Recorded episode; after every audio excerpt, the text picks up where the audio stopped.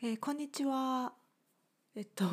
ちょっと寒暖差がひどい今日この頃ですが、えー体調が微妙になるので気をつけなきゃと思ってるんですけど、ちょっとなんか最近寝不足気味です。なんか夜更かししてしまって本読んだり、なんかテレビとか見るようになっちゃって、良くないなと思ってるとこなんですけど、えっと、前ちょっと「進撃の巨人」のアニメ見てるって言っててでそれ今期で終わると思って勢いで見てるっていういうふうに話したと思うんですけどなんか終わったみたいで放送が今シーズンが。なんか話全部終わんなかったらしくって4月4日だったかな。朝ニュースで2023年に続きが放送決定みたいなニュースが流れてきててツイッターで。えっ？と思って。2023年って来年じゃんみたいな感じになって。てなんかこの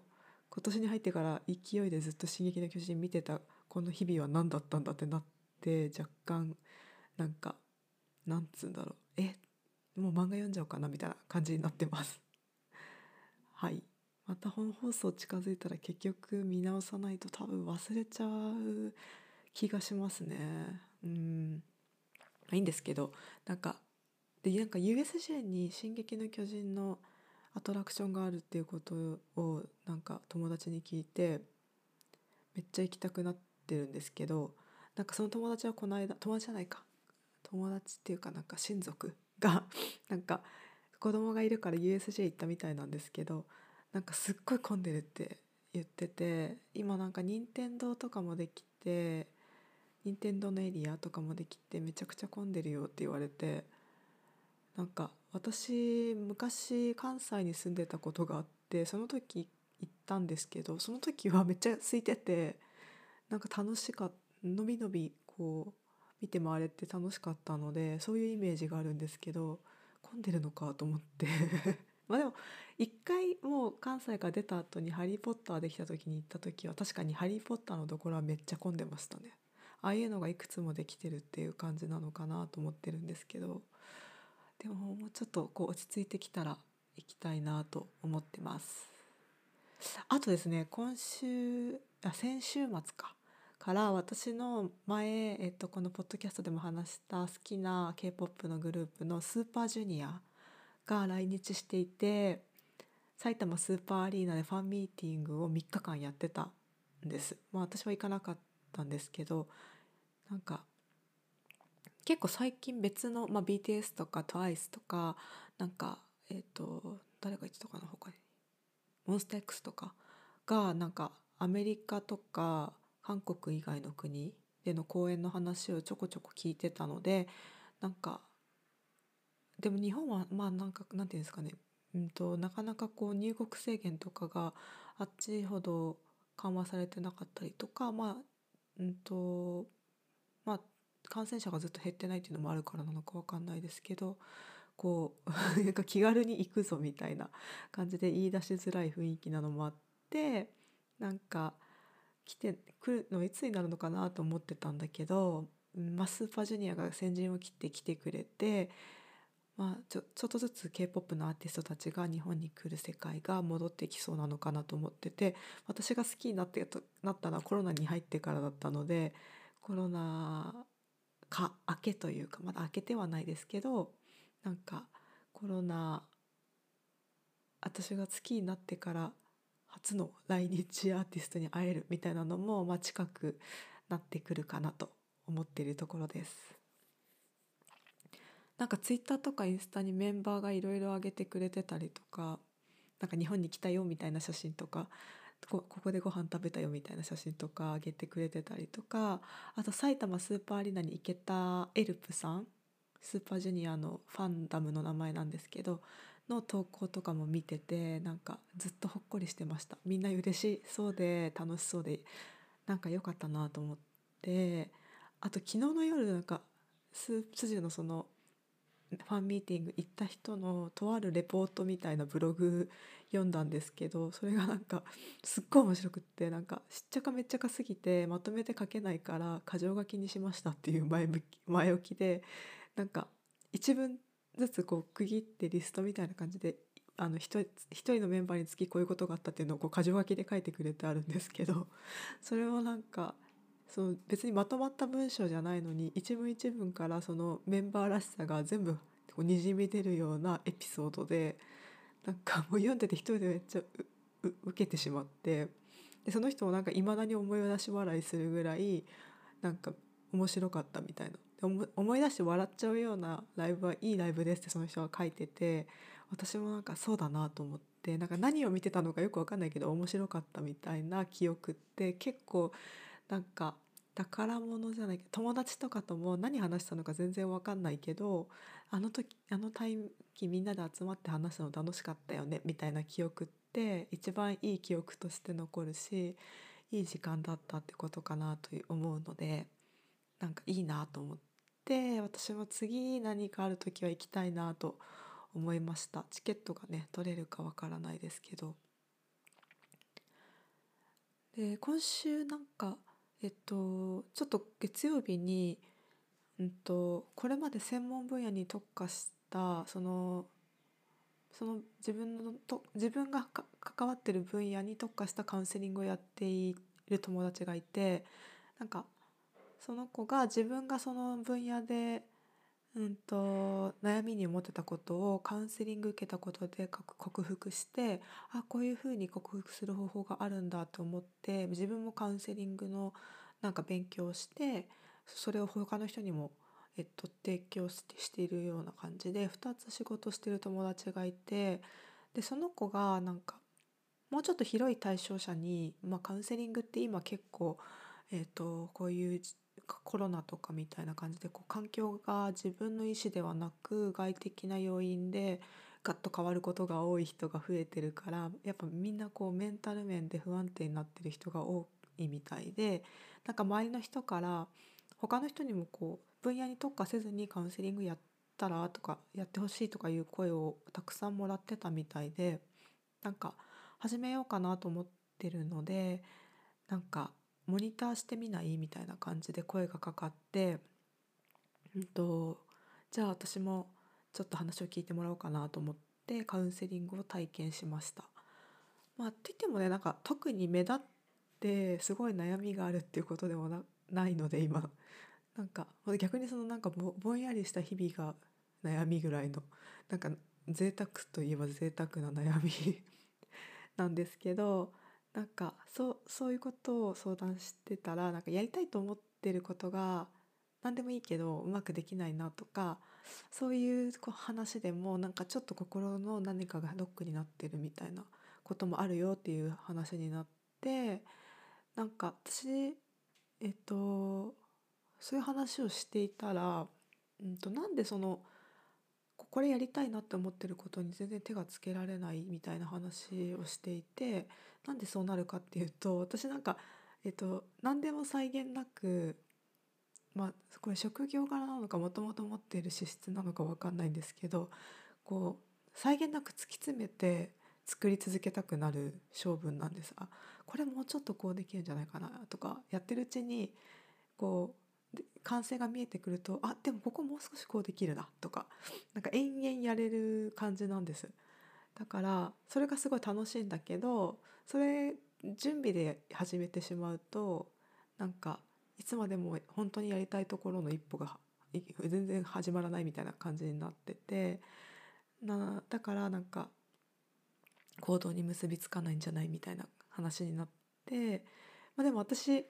えっと、お客さんとかクライアントの、まあ、新しく何か出したい時とかに何かをこう発表したい時とかにえっと、依頼が来たりビジュアルを作ったりする依頼が来たり商品発表したりする時とか、まあ、そういうお客さんの準備を手伝うっていうのが基本的には仕事なので合ってるっちゃ合っててしかもこう自分のことではないので当然締め切りがあるので締め切りに向かってもう邁進するみたいな感じだからなんか合ってるんですよね。合ってて自分で選んだ仕事なんだなって思ったんだけど自分のことの行動の時はやっぱりこうそれをに倣って自分もそのできるだけできる自分のことだからやれることは全部やっちゃおうとかそういう考え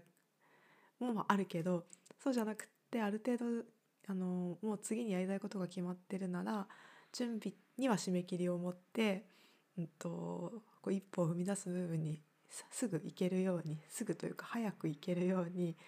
えっと、ちょっとなんか軽くシナリオ作るぐらいの気持ちでやったらいいよっていう感じで言われてそれが一つとでその後なんか話の聞き方の話になったんですよね。なんかちょっと経緯忘れたけどで話を聞く時に私なんか想像力がなんかバーって働いてるってもう自覚してて人と話してる時になんか後ろにこう雲みたいなあの漫画みたいにブワーってこうなんか出てるっていうのを自覚していてでなんか物作ってる時も結構そういう感じなんですけど上になんか浮かんでてそれをこう取ってきて使うみたいなイメージなんですけどそれがなんか話を聞く時にも起こってて。でそうすると聞いてることと人の話をこう聞くっていうスタンスと考えるっていう自分のことを同時にやってることになるのでなんかうんでしかもその先にイメージしてわーって勝手に進んでたことが相手にとって違ったりとかしてその通りにならなかったりとかした時に勝手にがっかりしたりとかしちゃって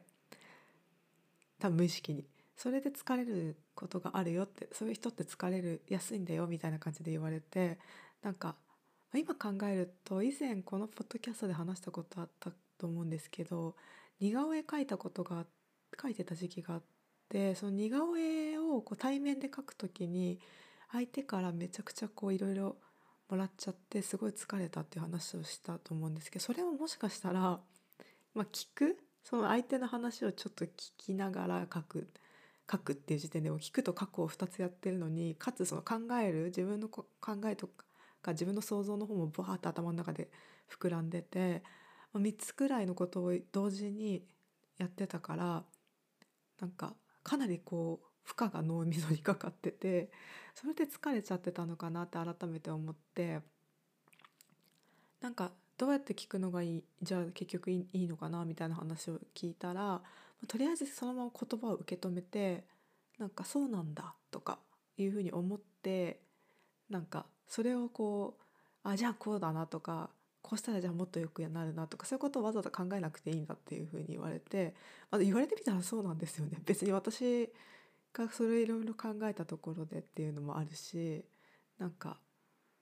うんなんでそんなに頑張って全部こう咀嚼しようとしてたんだろうって今だったら思っててでどっちかっていうとなんか自分がうまい返事を返さなきゃとかちょっと自分のこう人の話を聞きながら自分がよく見えるようにしなきゃみたいな風に思ってたのかなとか思ってめっちゃ恥ずかったりとかしてたんですけど なんかあなんか私過去にもそういう本を読んだことがあって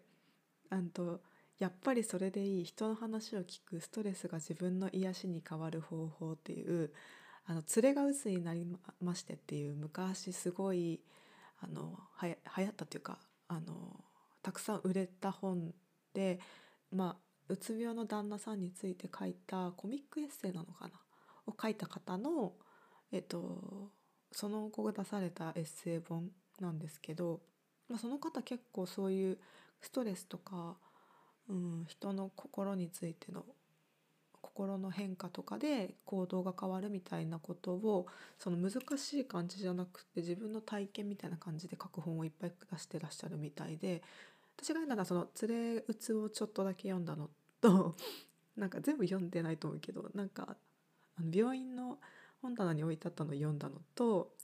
そのあのやっぱりそれでいいっていうのはあの自分で選んで読んだんです。それなんで読んだかっていうと一時期あのいろんな人と打ち合わせするんですけどやっぱりあの仕事柄。それでなんかいちいちあの打ち合わせ後ぐったりする時期があってあの打ち合わせの時は別に元気にしてるんだけど打ち合わせが終わって一人で車とかにこう帰ったり事務所に帰ったりした時にすっごい疲れててなんでだろうと思って打ち合わせ自体はすごいうまくいったし別に誰かが怒ってたとか なんか心的疲労が起こるようなこと何も起こらなかったのになんでこんなに疲れるんだろうとか思っててそれでなんかこうもしかしたらこう話の持っていき方がやっぱり下手くそなのかなとか思ってて、うん、とそういうなんかビジネス本みたいなやつをこう乱読して乱読してっていうことではないけど何冊か読んだ時にこれの本を読んだ時があってでこの本にも相手の話を聞きながら、まあ、いろいろ考えるのをやめるみたいなこと書いてあったんですよ忘れたけど。でなんかちょっと前に思い出してなんかその読んだ時もへえって思ったんだけどなんか全然身に染みてなくってまたちょっといつの間にか気づいたらすっごい考えるようになっててなんか今また改めてまた別ルートで自分の前にその考え方っていうかやり方が出てきたってことはこう私またこう今ここでちょっとお親と思って立ち止まって考えてみればもう出てこないテーマになるかもしれないと思って、まあ、気になってることだと思うので2回も出てきたってことはなんか考えてみようって思ってでそのカウンセリングの時間はあの40分ぐらいだったので、まあ、それはそのその間で全部解決したりはしないんですけどなんかなので話してる時もあのいきなりなんか自分の考えて右から左にパッて切りスイッチみたいに変わらないから なんか「へえ」みたいな感じだったんだけどその終わってしばらくしてから何時間とか経ってからあれそういえばさっきのなんか話こういう時のこれとも関係してるかもみたいな感じでああれももしかして思い込みでこういうことしてたのかなとかなんかいろいろ思い返されてきてでその友達にこういうことを思ったみたいな感じのことを後で LINE したらなんかカウンセリングの後にそういう感じでなんかこうしたらいいよみたいな言ってくれてた、えっと、カウンセリング中にこうしたらいいよとか言ってくれたことをカウンセリングの後にやったらなんかそれでまた見えてくるものもあったみたいな感じでそれを言ってみたらなんかそういう感じで結構みんなカウンセリング受けると後でポロポロポロポロ遅れてこう気づきがある人が多いよっていう感じでなんか言っててあじゃあうまくというかうまく自分もカウンセリング受けたことでなんかちょっとずつ頭が整理されてるのかなと思って。ででもなんかその気づいてしまうと大したことじゃないんだけど その気づいた瞬間結構私めっちゃダサいなみたいななんかよくわからんもの思い込みとかも結構含まれててちょっとなんか火曜日ざわ胸がざわついてしまってそのいろいろ思い出したことであらあの時私あんなことしてめっちゃダサみたいな感じでなんかあのその相手の人めっちゃダサって思ってたかもしれないなとか思ったのがちょっとあの穴に入りたいみたいな 気持ちになったりとか、まあ、でもねなんか気づけばあもうちょっとこれそういうふうに思うところが自分にあるんだとか思って気づいたらなんかそこまで深掘りしない方がいいってその友達も言っててなんかそうなんだとか思ってえっとまあ置いとけばいいんじゃないみたいな。通り過ぎていけばいいんじゃないみたいな感じだったのでそうしようと思ってでそういうふうに感じでいろいろ整理してみたんです。なんか何が結局自分の中で優先的に必要なのかとかまあその準備の段準備をめっちゃしてしまうのでその準備としていろいろ私が今ややろうと思ってたことの中でもこれとこれはまあ別にやらなくてもいいかとかいうものも結構含まれててそれよりこっちを早く進めたいんだよねみたいなのとか見えてきたらなんか大してそんなに必要なことなくって。めっちゃすっきりシンプルになってあもうこれを頑張ってやっていこうみたいな感じに一応頑張ってというか、日常の中ではやっていこうみたいな感じで思ってすっきりしました。ちょっとやっぱりいろいろちょっと考える段階はしんどいというかおやおやみたいな気持ちになったけどまあそれが終わってしまえばなんか逆にすっきりしたなみたいな感じで、うん、なんかえっと、話すとやっぱりその人に話したことでこれって結局解決していくっていうかあの話しながら自分でもあれなんかおかしな矛盾したこと言ってるなみたいな瞬間とかが結構あってでそれでそのカウンセリングをしてくれた友達も別にそのなんか肯定するでもなく否定するでもなく「ああそうそうそうなんだ」みたいな感じで聞いてくれるんですけどそれだけでなんか自分の中であ自分ってちょっと矛盾してるとか気づくもんだなと思って。って話すのがやっぱいいんだいいんだよって自分の中でぐるぐるしてると自分としか答え合わせできないから そうすると間違ったとこでまた同じとこで間違っちゃうしねみたいな感じで言っててなんかああじゃあなんかこの私がポッドキャストを始めたのもまあその誰かに直接話すことではないですけどあのなんか、うん、聞いてもらう聞いてる人がもしかしたらいるかもしれないと思って話すからできるだけこう考え考えてというかそのオブラートに包むもちょっと変だけどでもなんかこう話しながらあれこれはちょっと変だなって思ったら修正したりとかするのとかをやりたかったのかもしれないなと思ってだから話し始めたのかもしれないですね。なんかみんなもそういう感じでいろんな人と話していけたらと思うんだけどなんか k p o p の私がよく見てる k p o p のグループの人たちもやっぱりメンタルヘルスの話とかをよくしてるなっていう印象があってなんかそういうところにあの結構敏感に向き合ってるのでまあストレスが多い仕事でしょうしあの悩むことも結構多いんだろうけどだからこそ自分たちがそういう環境にいて、うん、ストレスを受けやすいっていう自覚があってる過ごしてるんだなとか思って見てます。まあ普通に生きてるだけでもねなんか一般社会にいるだけでもやっぱりだんだん結構溜まってくるし今その最初にも話したけどコロナ禍でなんかうんちょっとこう環境が自分が想定してたのとあまりにもぐっと変わりすぎて、うん、とついていけないみたいな気持ちになるのもありますし、うん。まあ、かといってねなんかいつもそばにいる人になんかそういう悩みを、まあ、いついつでもそういうことを話すような関係というかそういうのがあのお互い例えばパートナーとか家族別の家族とか家にいる人と、まあ、割とそういうメンタルのこう浮き沈みの話をよくするお家だったらいいと思うんですけどなんかそういう感じじゃなかった場合に、まあ、ちょっと聞いてほしかっただけなのにあのめちゃくちゃ悩んでるみたいに風に取られてすごい心配されされるとそれはそれでこっちがこうあそのもう大丈夫だよみたいな感じで本当は大丈夫だよに明るく振る舞わなきゃいけなくなって面倒くさいなと思って最初から話さないみたいな風に考える方なんですけど私は。なんかそういう風になったり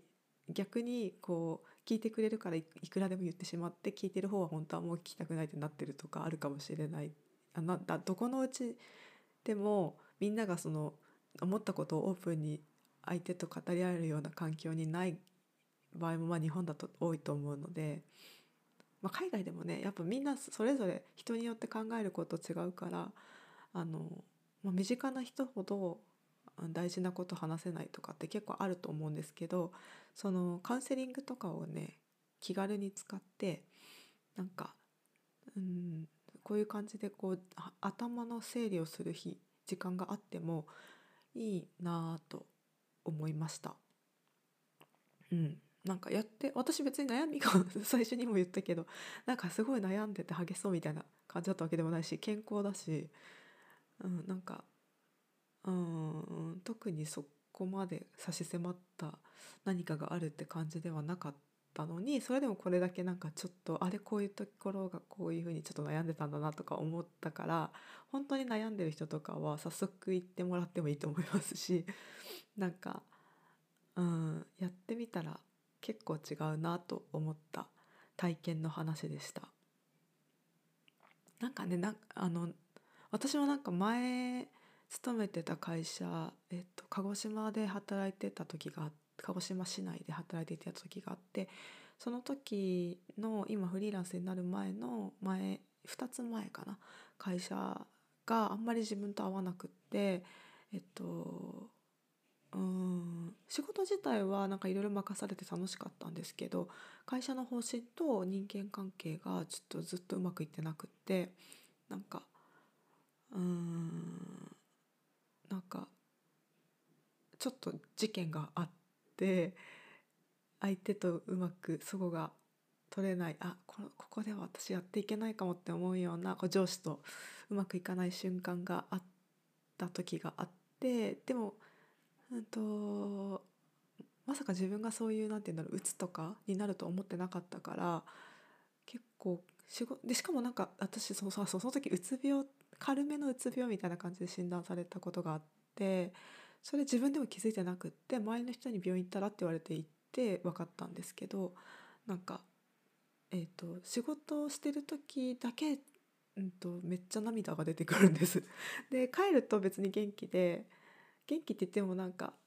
家のこととかあんまやりたくなくなっちゃって家がだんだん散らかってきて、えっと、散らかるって言ってもまあ一人暮らしの家だからそこまで物自体がなくってでもなんかちょっと雑然とした感じになってでえっとなんだろうなんかうん活力がなくなってたみたいですね周りから見ると。それで病院行ってみたらみたいなこう言われて行ったらそういう診断をされて本当にびっくりしてでもなんか私はその時はその名前がついたことで嬉し嬉しかったというかああやっぱりなんかおかしいんだと思った本当なんか胃が悪いと思ってたんですよ。胃が痛かったので胃腸炎っていうかなんか胃潰瘍とか良くなるっていうじゃないですかストレス溜まってると。それなのかなとか思ってて涙が出たりするのもなんかこう何て言うんだろう。循環的なものがうまくいってなくて内臓のみたいな感じかなとかドライアイなのかなとか思ってたけど関係なくってやっぱこう気持ち的に不安定になっているみたいな感じだったらしくって。もうそれでも私やっぱりえっと、仕事辞めたら一瞬で一瞬でというか1年ぐらいで治ったんですけど症状自体はもうすぐ半年ぐらいで出なくなったけど、まあ、落ち込んだりこう浮き沈みが出てくるようになってしまってなってた時期があってでも別になんか自分がそのなって気づいたのは なんかうつ病って別に人と接するのができなくなるわけではないですねあれって。なんか自分が不安定。周りから見たらそこまでじゃなかったと思う。ただ悩んでる人みたいなぐらいにしか見えなかったと思うんですけど。でもなんかあのそのもう私は軽かったっていうのもあるのとその仕事からすぐ離れることができたので幸いにあの原因がもうなくなったからすぐ治ったんですけどなんかそういう感じでえっとあれこれ何の話だったっけ？あそそういう感じでなんか原因取ると結構あっさり行動って改善する 改善したりする行動症状って改善したりするとかあるなってその時思ったのでなんかあんまりこう抱えずに何でも人に話相談した方がいいなと思います。結構ね頑張り屋さんの人ほどそういう感じになるっていう話だったし私なんか頑張り屋さんっていうよりもなんかちょっとつ盲信みたいになっちゃうんですよね。もうこれやらなきゃって思ったら。それががんなんか頑張り屋さんなのかもしれ頑張ってるわけではないというか勝手にそうなるみたいな感じで。なんかでだからあの人に気を使ってるというよりは逆に迷惑かけるぐらいこう夢中になっちゃうみたいな感じなんですけど。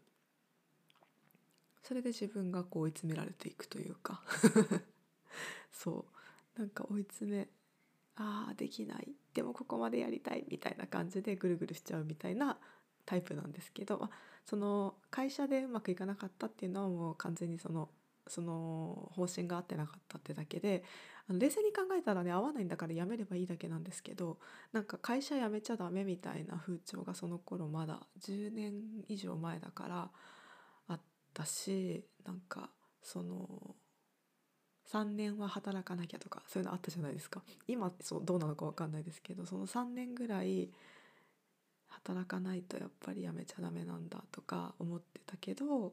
きつかったからやめてよかったし今思えば。でもこうやっぱりそのあの症状が出て休むってなった時に、えっと、両親からはなんか残念そうなことを言われたしあの会社の人からも、うんと、なんなんなんかなんて言うんだろうお前は心が弱いからそういうことになるんだみたいなことを言われてやめたんです。だからその時も結構傷ついたしなんかああやっぱりこういう自分の弱いところって人に見せちゃダメなんだってその時ちょっとこうそもそも落ち込んでるから思ったりとかしたことがあってでもよく考えたらなんかそんなこと言う人めっちゃダメじゃないですか。なんか嫌な感じだからそんな会社辞めてよかったんですけどなんかその時やっぱり落ち込んでで周りのでもその時はあの同僚がすごいみんな心配してくれて、まあ、私もともと明るいあのたちなのに めっちゃ暗くなってたから心配してくれてたらしくってなんかもうそんなこと言われたんだったらやめなみたいな感じでみんなから言ってもらえて、まあ、今も仲良くしてたりしてる人もいるしなんかその一つのところにずっといなきゃいけないっていう考えも別に持つ必要ないなと思うからなんかそういううなんだろう社会の中で自分があれなんか不適合なのかなって思う瞬間って今のそのおかし合ってないルールに気づくタイミングでもあるから実は。なんかそういうふうに捉えられるようになったなるのってそれが全部解決した後なんですけど、まあ、よよくよく考えたらそういうとこでもことでもあるなっていうふうに思えるようにああのもし誰かすごい悩んでる人がこれを聞いた聞いたら少しくるっと考え方を変えてみるようなきっかけになればいいなと思います。そんなにたくさんの人聞いてるわけじゃないけど今のところ。ですね。こうちょっとなんか春先でちょっと不安定になる時期なのかなと思うのであと新入新入学とか新入社とかの時期でもあるから、えー、環境変わるとやっぱりストレス大きいと思うので私は別にストレスがない変化がない状態なのにこんだけ思ってるので変わった人はさぞかしだと思いますのであまり無理せず周りの人に話せたら一番いいけど一番楽簡単だけどそうじゃなかったらカウンセリングとかなんかオンラインでも結構今検索するといろいろ出てくるのでやってみたらいいのかなという話でした。なんか長くなっちゃった。途中から話す予定じゃないこと話しちゃいました。まあいっか。じゃあお疲れ様です。また来週。